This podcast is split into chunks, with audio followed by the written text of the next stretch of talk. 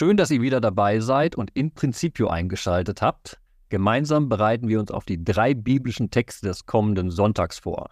Mein Name ist Till Magnus Steiner und ich bin Alttestamentler. Willkommen auch von mir, ich bin Christel Köhler und Neutestamentlerin. Ihr habt schon gelesen, Autorität und Vollmacht, darum geht es an den Texten dieses Sonntags. Und wir dürfen gespannt sein, was es braucht, um eine gewisse Rolle mit Autorität ausüben zu können und auch zu zeigen, dass man die richtige Vollmacht hat für die Aufgabe, die einem zugesprochen wird. Das betrifft vor allen Dingen den ersten und den letzten Text, Deuteronomium und das Evangelium. Aber natürlich hat der gute Paulus, wenn auch etwas versteckter als in den anderen beiden Texten, zu diesem Thema was zu sagen. Nicht nur, dass er selbst auch mit Vollmacht unterwegs ist und seine ganze Autorität in die Waagschale wirft.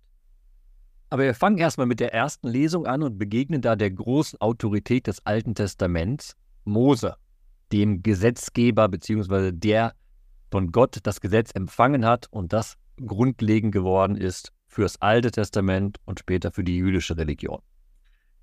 Das Buch Deuteronomium ist die große Abschiedsrede dieser großen Autorität Mose. Mose hatte das Volk Israel aus Ägypten herausgeführt und nun, kurz vor dem Einzug ins Heilige Land, darf er ja nicht mitgehen, sondern er hält seine Abschiedsrede an das Volk Israel.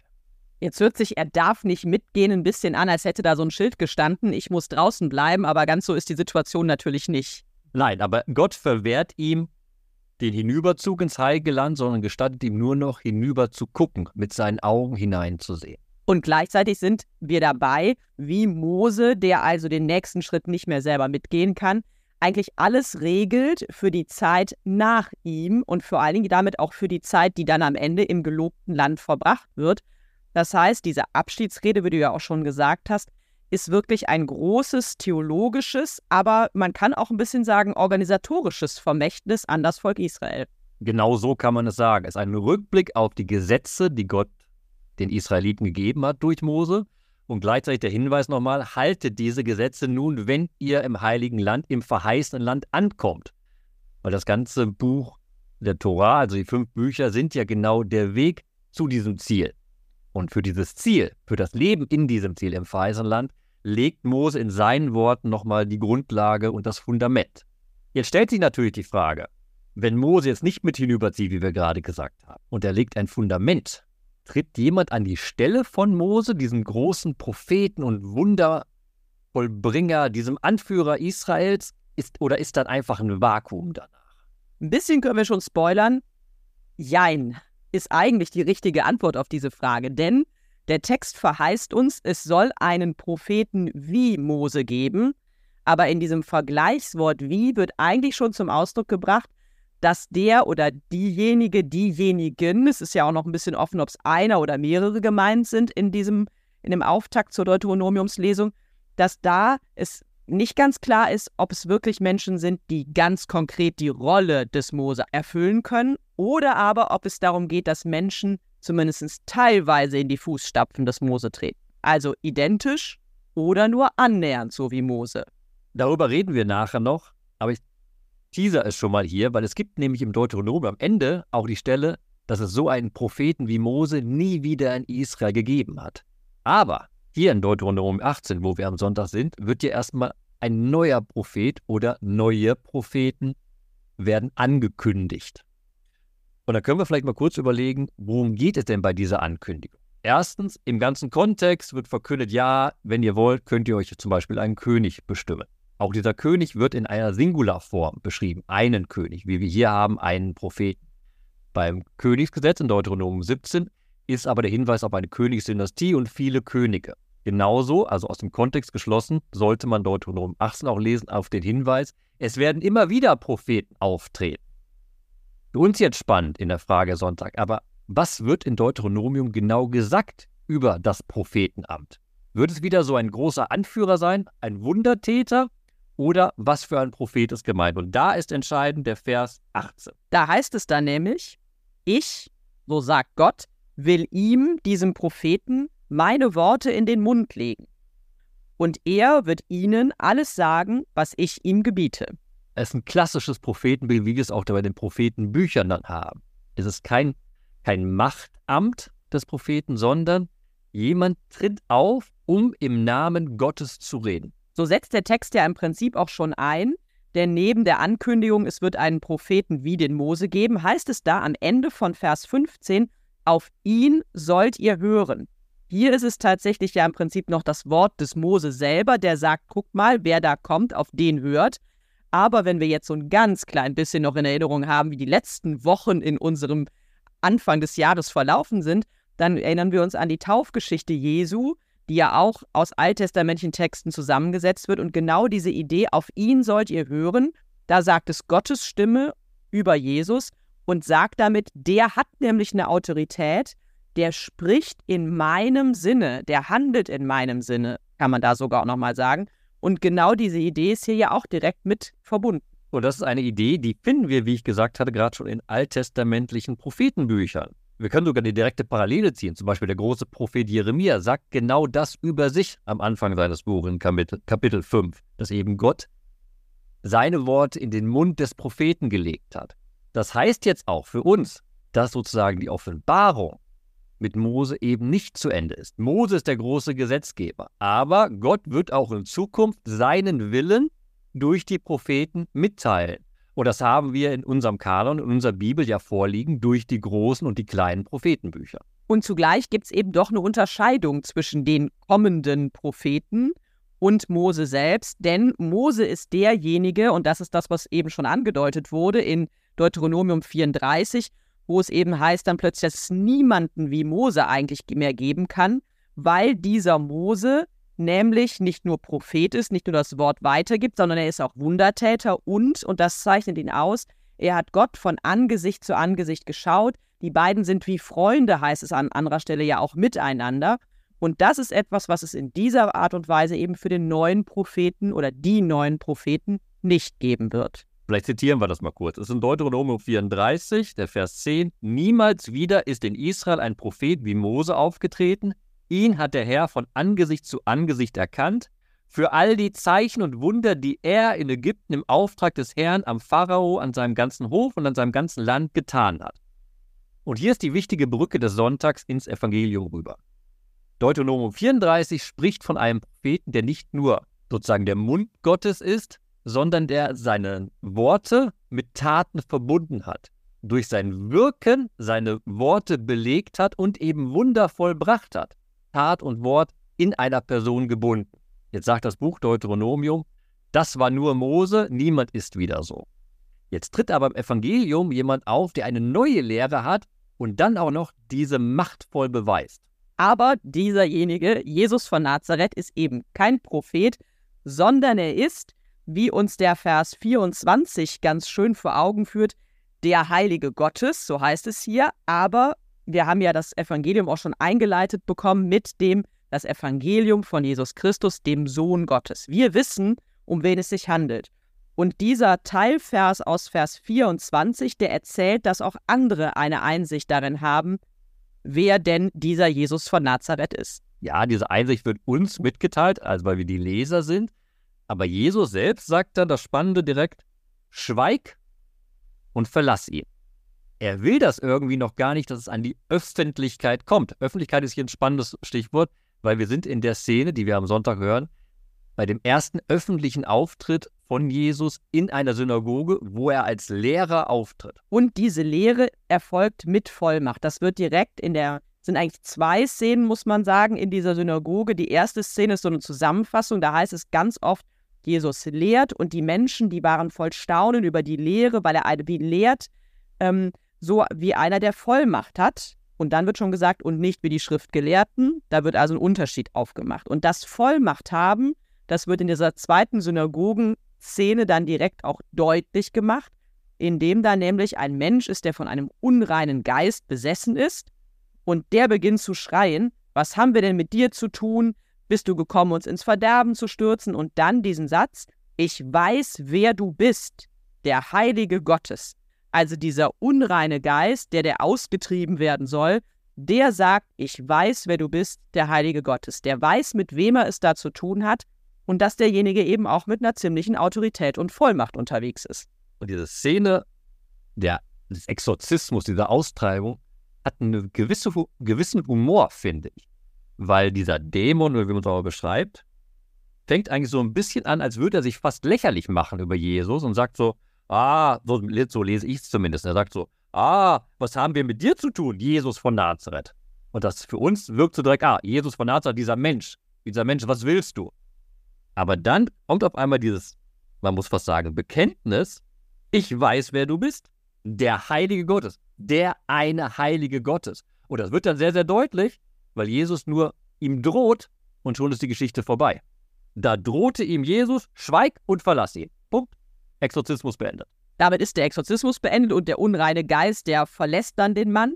Aber der Evangelist Markus baut hier auch noch eine schöne kleine Pointe ein, denn in dem Wort, da drohte ihm Jesus, also in dem griechischen Wort, das hier benutzt wird, da steckt ein hinter ein Begriff, der tatsächlich immer eigentlich auf Gott hin angewendet wird. Das heißt also, der Evangelist macht schon in der Wortwahl, in der Auswahl des Verbs, das hier benutzt wird, drohen, deutlich, also Jesus handelt hier nicht nur mit göttlicher Vollmacht, sondern er ist selbst Gott. Er tut das, was Gott tut, nämlich drohen.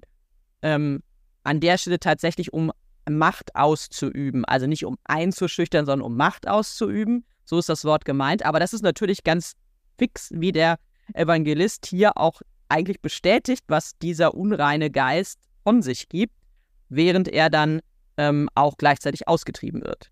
Ein wunderbarer versteckter Hinweis für den Leser, eben um deutlich zu machen, wer dieser Jesus eben wirklich ist. Das ist ja der Anfang des Markus-Evangeliums, der uns das vor Augen führt, dass der Sohn Gottes ist, dieser Messias, der Retter, der da kommt.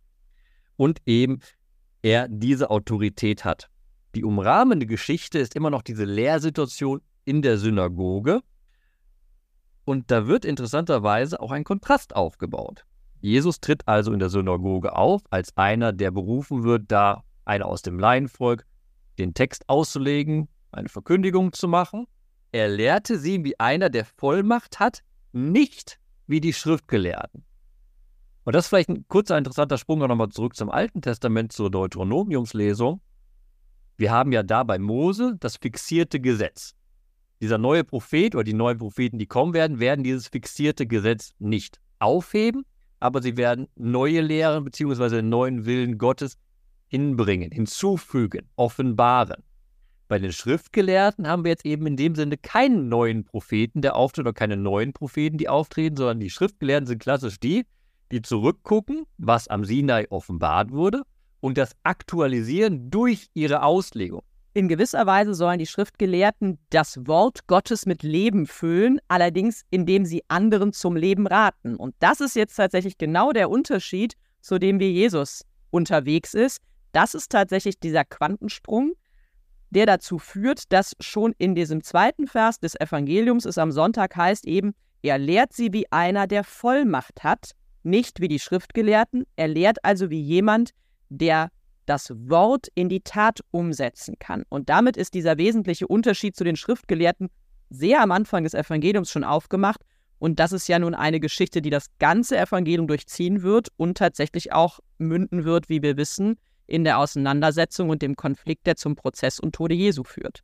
Wir sehen schon am Sonntag, was da aufbricht durch die Offenbarung der Vollmacht Jesu. Denn wir müssen nicht mal zu den Schriftgelehrten gehen, die sich nachher gegen Jesus dann verschwören, sondern wir können direkt in der Synagoge da in Kapharnaum bleiben und wir sehen, die Menschen waren voller Staunen und dann, nachdem sie die Lehre gehört hatten und den Exorzismus gesehen haben, da erschraken sie und fragten einander, was ist das denn? Ein totales Verblüfftsein, offenbar etwas, was sie bisher nicht erlebt haben. Und es heißt dann ja auch, sein Ruf verbreitete sich rasch im ganzen Gebiet von Galiläa. Das heißt also, das Schweigen, was geboten wurde, das hat, ist nicht eingehalten worden, sondern vielmehr, es wird weiter erzählt. Aber es geht eben darum, und das ist dieses spannende Spiel, was Markus eben in seinem ganzen Evangelium auch so als Linie durchzieht, es geht darum, dass ich eigentlich erst reden kann und etwas verkünden kann und auch sagen kann, guck mal, das ist ja der Heilige Gottes und der verkündet mit Vollmacht, wenn ich es selber erfahren habe. Am Ende des Evangeliums verwunderte mich beim ersten Lesen dieser Zusammenhang. Also Sie fragen, was ist das? Und dann steht da eine neue Lehre mit Vollmacht. Das ist ja unser Thema, über das wir reden. Eine neue Lehre mit Vollmacht. Und dann steht da, sogar die unreinen Geister gehorchen seinem Befehl. Die Lehrer haben am Anfang des Evangeliumtexts am Sonntag sehr, definiert. Er predigt, er verkündigt, er legt aus, ein Wort geschehen. Und das wird definiert als eine neue Lehre. Am Anfang des Evangeliums wird gesagt, Jesus trat auf, verkündete die Nähe des Gott, Reiches Gottes und rief auf, kehrt um.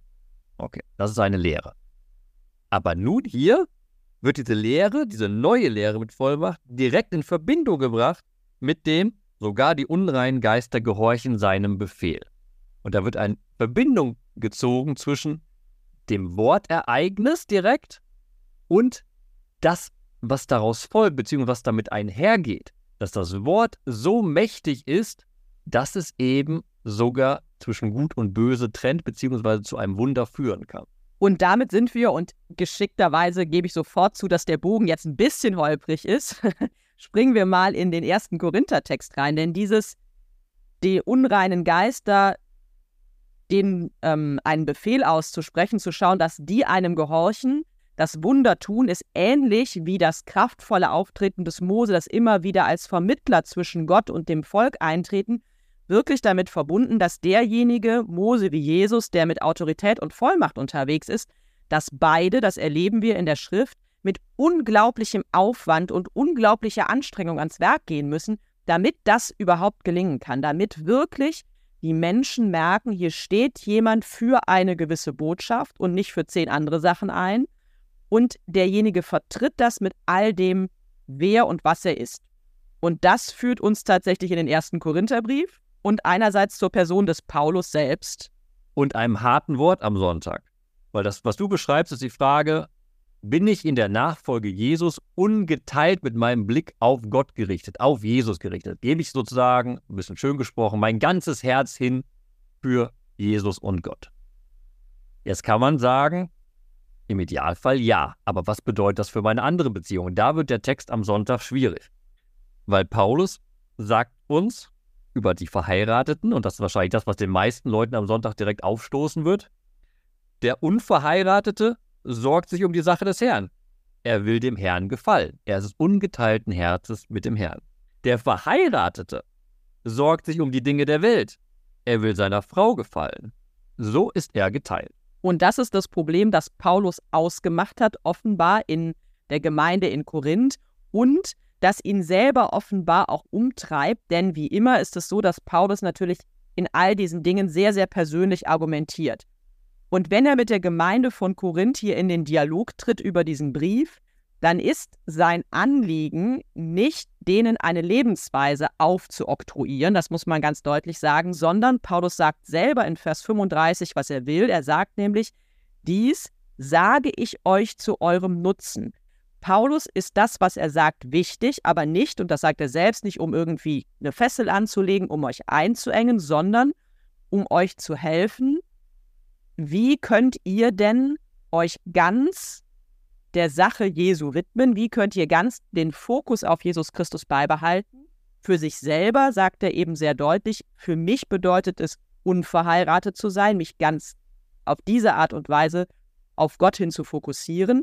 Aber das sagt er eben auch an anderer Stelle, jeder so, wie er kann, jeder hat da eine unterschiedliche Gabe. Aber eben hier nicht, es geht nicht ums Gefallen wollen, sondern es geht darum, sich um die Sache des Herrn zu sorgen.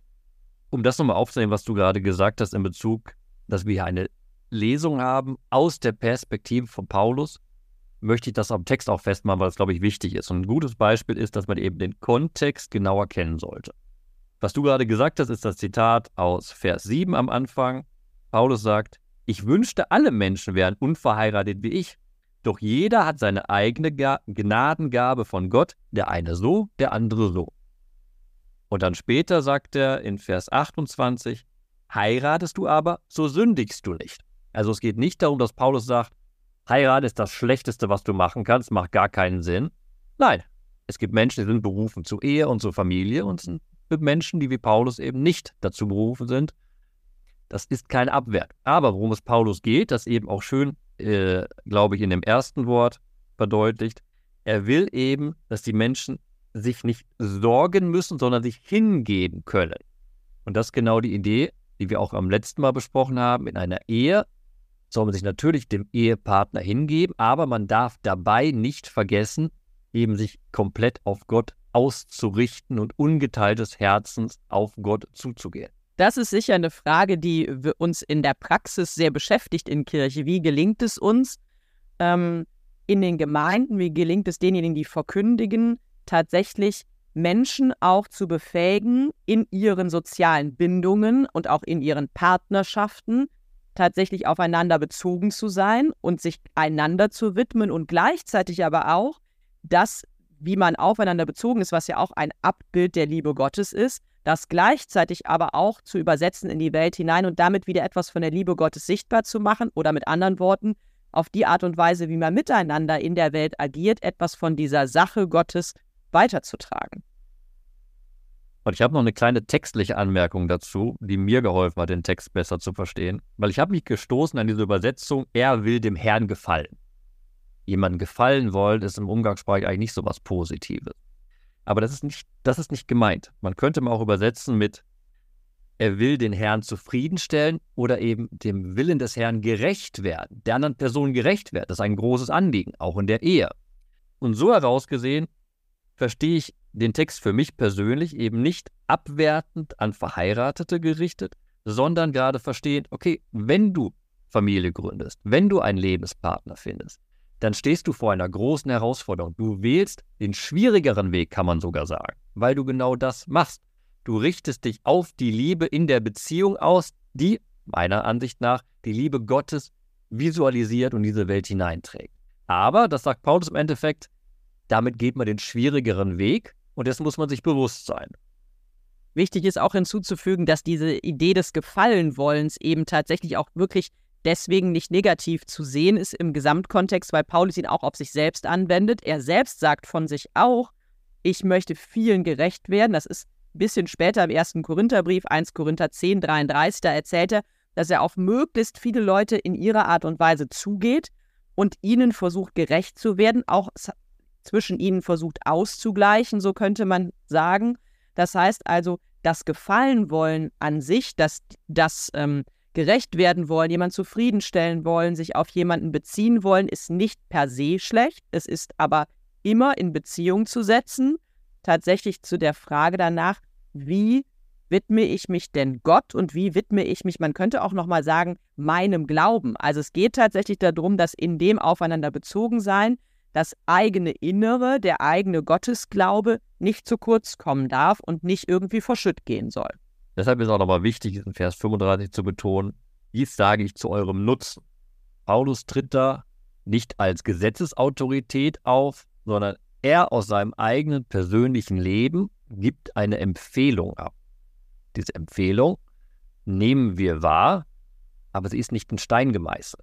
Und wie ich es eben gesagt hatte, man kann sich auch entscheiden, dazu sagen, ja, ich bin berufen, das gibt es ja auch, man ist berufen zum Familienleben, man ist berufen zur Ehe. Und sich dessen bewusst sein, dass das an eine besondere Herausforderung ist, wenn man sich gleichzeitig voll und ganz als Nachfolger Christi versteht. Damit ist der Paulus aber ein tolles Beispiel, wie er seine persönliche Autorität hier in die Waagschale wirft. Ein, das eines der durchziehenden Themen durch die drei Texte. Er wirft seine Autorität in die in die Waagschale, aber er nutzt keine Vollmacht aus. Das ist ja das Spannende. Er sagt nicht, so müsst ihr leben, sondern er sagt tatsächlich, ich habe etwas erkannt, ich gebe euch Hilfestellungen, aber das genau ist das Ausüben meiner Vollmacht, Hilfestellungen zu geben, damit ihr euer Leben gelingen lassen könnt und nicht zu sagen, so muss es aber sein. Und damit sind wir ein bisschen im direkten ähm, Zusammenspiel mit dem Mose und den Propheten, die wir kennen, die tatsächlich Gottes Wort in die Welt hinaustragen, die aber nicht einfach sagen, jetzt müsst ihr das so machen, sondern sie geben Gottes Wort weiter. Gottes Wort ist eine Einladung immer. Gottes Wort ist natürlich auch manchmal auffordernd formuliert, aber am Ende ist es immer eine Einladung und ich kann es tun oder ich kann es nicht tun. Ähm, aber es ist nicht das direkt auch in die Tat umsetzen, anders als wir es bei Jesus erleben, der tatsächlich eine Vollmacht auch wirklich ausübt und ausführt, aber eben nicht um Menschen einzuengen, sondern ganz wie wir das in der Geschichte mit der Heilung sehen, um Menschen frei zu machen äh, von Dingen, die sie fesseln und ihnen tatsächlich damit auch die Entscheidung wieder einzuräumen, wie sie in Zukunft ihr Leben führen können. Denn von diesem Menschen, der hier geheilt wird, wissen wir ja auch nicht, ob er sich für Gott entscheidet oder ob er das Leben womöglich auch ohne Gott vollbringt. Somit haben wir am Sonntag durch drei Texte interessante Möglichkeiten, uns mit Autorität und Macht und Vollmacht auch in unserem heutigen Kontext zu beschäftigen. In der ersten Lesung ist die Autorität des Propheten, der auftritt, komplett an Gott gebunden und Gott verkündet sein Wort durch ihn. Der Prophet ist ein Vermittler. Anders bei Jesus im Evangelium, Jesus selbst tritt eben als Heiliger Gottes mit Vollmacht auf. Er hat diese Vollmacht, er hat diese Autorität und tritt dementsprechend auf. Während bei Paulus eben der, nennen wir ihn jetzt mal Kirchenführer, Gemeindeführer, er tritt eben nicht mit dieser Vollmacht und Autorität auf in diesem Text, sondern er tritt hier auf, aus seinem Leben heraus argumentierend mit einer Empfehlung, die eben in seinem Leben ein Fundament hat. So, lieber Till, weißt du denn schon, was du als Vers mitnimmst? Ich wusste es, bevor wir angefangen hatten zu reden. Und jetzt habe ich gemerkt, dass ich was anderes mitnehmen werde. Das ist immer, das, das, das freut mich am meisten, wenn ich mit dir reden kann, Christel, weil das äh, dann eben zeigt wirklich, dass das Gespräch zwischen uns beiden zumindest mir eine neue Perspektive öffnet und mir selbst einen Anstoß für die Woche geben wird. In der ersten Lesung haben wir jetzt in unserem Gesprächsverlauf gar nicht darauf hingewiesen, dass hier noch die Funktion Moses historisch verankert wird. Historisch meine ich im Buch Exodus selbst. Was war passiert? Gott offenbart den Dekalog und es donnert, es blitzt, die Theophanie passiert und das Volk ist eingeschüchtert und sagt, oh mein Gott, wir brauchen jemanden, der vermittelt. Wir brauchen jemanden, der auftritt. Wir können nicht im Angesicht Gottes bestehen, wir brauchen einen Vermittler. Und das ist genau die Funktion von Mose. Und das ist die Funktion des Propheten, der auftritt. Eben jemand, der vermittelt zwischen Gott und den Menschen. Nicht im Vermitteln als Anwalt für beide Seiten, sondern der das Wort Gottes den Menschen überliefert den Menschen gibt, als eine Brücke dient. Und dieser Gedanke, dass es Vermittler gibt, auch in Zukunft, der ist wunderbar. Und den möchte ich mitnehmen, weil auch im Neuen Testament finden wir bei den Gemeinden eigentlich Ideen, dass es da Propheten gibt. Heute gibt es keine Propheten mehr in unseren Gemeinden. Es gibt kein Kirchenamt der Prophetie. Aber das Buch Deuteronomium verheißt uns doch, dass immer wieder ein Prophet aus der Mitte des Volkes erstehen wird und eben als jemand auftritt, der Gottes Wort verkündet. Das ist super gefährlich. Denn normalerweise, wenn jetzt jemand mir entgegenkommt und sagt, ah, ich verkünde jetzt das Wort Gottes, Gott hat, Gott hat gesagt, so und so, dann tritt da eine Autorität mir gegenüber, wo ich erstmal sagen muss, wie gehe ich damit um? Aber die Idee, dass eben weiter Gott durch Propheten bis in unsere Zeit hinein wirkt, ist etwas unglaublich Kreatives, Spannendes Beflügelndes, dann stellt sich automatisch die Frage, wenn wir das gelesen haben am Sonntag oder wenn wir es jetzt schon gelesen haben als Vorbereitung und auf Sonntag uns zu bewegen, ja, habe ich so prophetische Rede in meinem Leben erfahren? Wo sind prophetische Stimmen in der Kirche heute? Wo begegne ich so einer prophetischen Stimme? Vielleicht passiert, wenn man einer prophetischen Stimme begegnet, genau das, was mich noch umtreibt aus den biblischen Texten, was ich gerne mitnehmen möchte. Es ist nämlich diese Frage, was ist das? Eigentlich füge ich noch als Wort hinzu, also aus dem Evangelium, der Vers 27, da erschraken alle und einer fragte den anderen, was ist das? Irgendwie wäre das meine Vision und meine Hoffnung für unsere Kirche und für jeden und jeden Einzelnen von uns, dass tatsächlich wir als Christen so unterwegs sind, vielleicht nicht mit dieser Autorität und Vollmacht ähm, in so einem Amtssinne mit, wie der Paulus es vielleicht auch ausübt, ganz bewusst auf diese Gemeinde in Korinth hin, aber mit etwas, was etwas bewegt, sodass es die anderen in Staunen versetzt und dass sie fragen, was ist denn das hier? Was passiert hier eigentlich? Was macht denn unsere Welt hier so lebenswert? Was ist das für eine Botschaft, die die Menschen friedlicher und gerechter miteinander umgehen lässt, die von Versöhnung spricht, die vom Leben spricht und so weiter und so fort? Also so ein bisschen dieses Staunen, was ist das? Das wäre das, was ich mir wünschen würde. Und natürlich auch, dass jeder von uns ein bisschen was dazu beiträgt, dass die Menschen wieder staunend sind vor dieser wunderbaren und tollen Botschaft Jesu. Jetzt freuen wir uns darauf, eure Bibelverse und Bibelgedanken zu lesen. Den Link, wo ihr das mit uns teilen könnt, findet ihr unten in den Show Notes.